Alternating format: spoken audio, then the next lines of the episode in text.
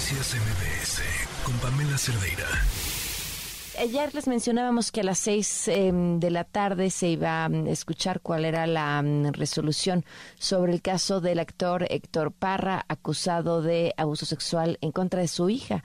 Fue encontrado inocente, declarado inocente. Le agradezco Olivia Rubio Rodríguez, abogada penalista, feminista, defensora de derechos humanos y en este caso, pues defensora de la parte acusadora. Gracias por acompañarnos, Olivia. Muy buenas tardes. Hola, ¿cómo estás, Pamela? ¿Qué pasó? Eh, pues que se declaró culpable, no inocente. Ay, no fue, perdón, perdón, perdón, perdón. ¿Lo declaró, no, lo declararon inocente? No te preocupes, es que ha habido una gran confusión por cómo eh, la contraparte salió a dar la noticia. ok, a ver, cuéntame. Eh, desde un inicio, el, el hoy bueno, el, el hoy culpable fue imputado por dos delitos. El delito de abuso sexual, un delito de abuso sexual, y el delito de corrupción de personas menores de 18 años de edad. En el de abuso sexual fue encontrado inocente, tengo entendido. Exactamente. Ok. Bueno, durante el juicio, el Ministerio Público se da cuenta que no es un momento puntual de abuso, sino diversos, y decide hacer al final una reclasificación diciendo, no es uno, son siete. Y al mm. final el juez lo que decide es, y, literalmente su, eh, lo que dice es, yo no puedo determinar si fueron 7, 20 o 200. Lo que sí puedo determinar es que desde el, desde el 2008, que Alexa tenía 6 años, hasta el 2016, que ella tenía 14 años y deja de verlo, durante todo ese tiempo se cometieron diversos momentos de agresión sexual por parte del, padre hacia Alexa. Y por lo tanto, el tipo penal que mejor describe el hecho es el tipo penal de corrupción de personas menores de 18 años de edad, que es un tipo penal que se comete de manera permanente y que además tiene una penalidad mayor y agravada. Okay. Entonces, cuando sale la defensa a decir qué había pasado, lo único que dice es que no fue eh, que fue absuelto por los delitos de abuso sexual, pero omite decir que fue eh, eh, encontrado culpable por el delito de corrupción de personas menores de 18 años de edad agravado.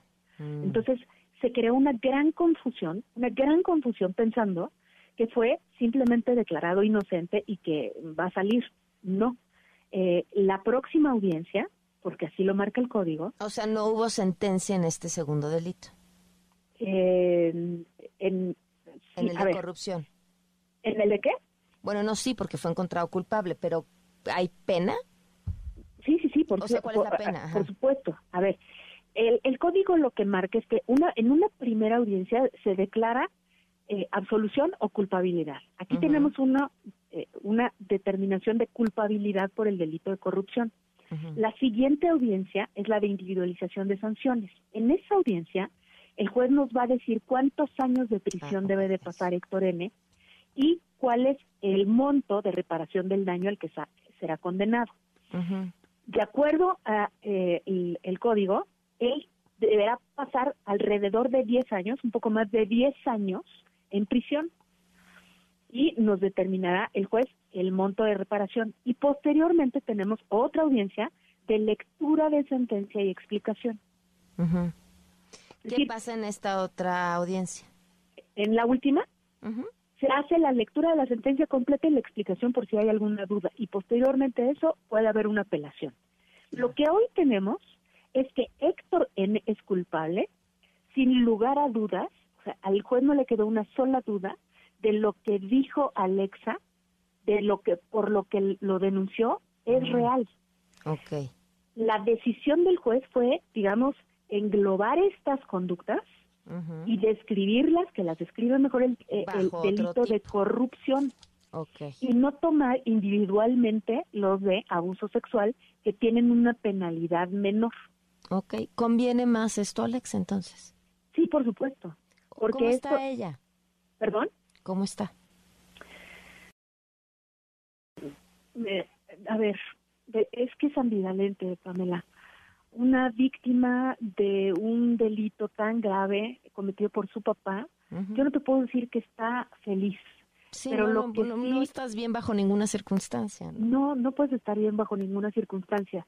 Lo que sí está satisfecha por el trabajo que hizo, por lo valiente que fue, porque se mantuvo siempre en, en, el lado de la verdad. Y así tenemos a Alexa, una niña buena, una niña que nunca debió de haber pasado por esto y que desde muy chiquita tuvo que crecer demasiado. Híjole.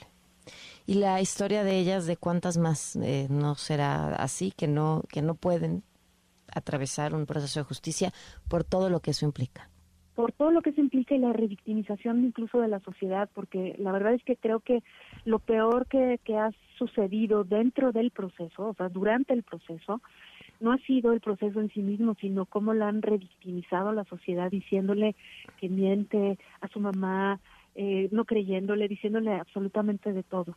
Creo que tenemos que empatizar con, con las víctimas y por Dios no, no, no, no proteger a los agresores sexuales. Pues sí. Pues te agradezco muchísimo, Olivia. Estamos al pendiente del resto de este proceso y te agradezco que nos hayas tomado la llamada. Al contrario, gracias a ti. Y aclarado el tema también. Muchísimas gracias. Noticias MBS con Pamela Cerdeira.